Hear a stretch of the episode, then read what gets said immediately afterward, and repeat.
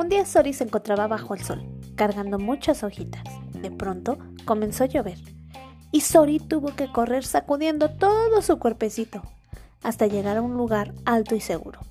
Cuando pasó la lluvia, Sori fue a su hormiguero y entró para compartir con sus amigas hormigas lo que había llevado, acomodando sillas o mesas.